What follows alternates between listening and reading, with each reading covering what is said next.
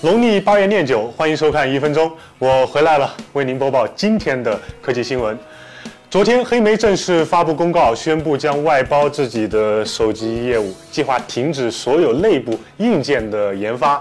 之后，黑莓依旧会推出自己品牌的手机，但设计和制造都交给了像富士康这类的合作伙伴，从而减少支出。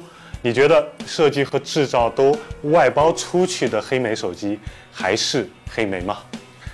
与黑莓同样情怀的罗家班将于十月十八号在上海举办二零一六科技圈年度相声大会，也就是说，备受瞩目的锤子 T 三终于要发布了。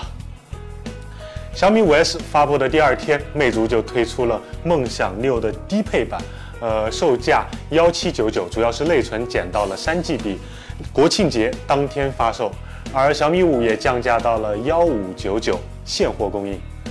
有消息称，魅族 Pro 五的真正接班人 Pro 六 Plus 下个月终于要发布了，搭载三星 Exynos 八八九零处理器，配备五点七英寸压感屏。而 Pro 六 S 将搭载最新的 Helio P 二零处理器。每月一次演唱会，媒体老师们肾都虚了。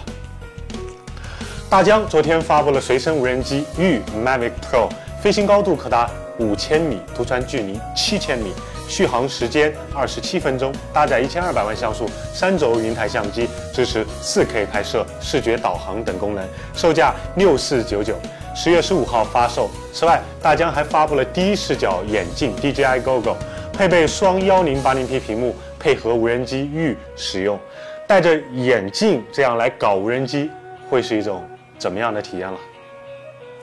昨天国航 Note 7又又又又炸了，不是又又又又又又炸了，这已经是传闻中的第六炸了。三星还没有做出正式回应，就等着集齐七炸召唤神龙了。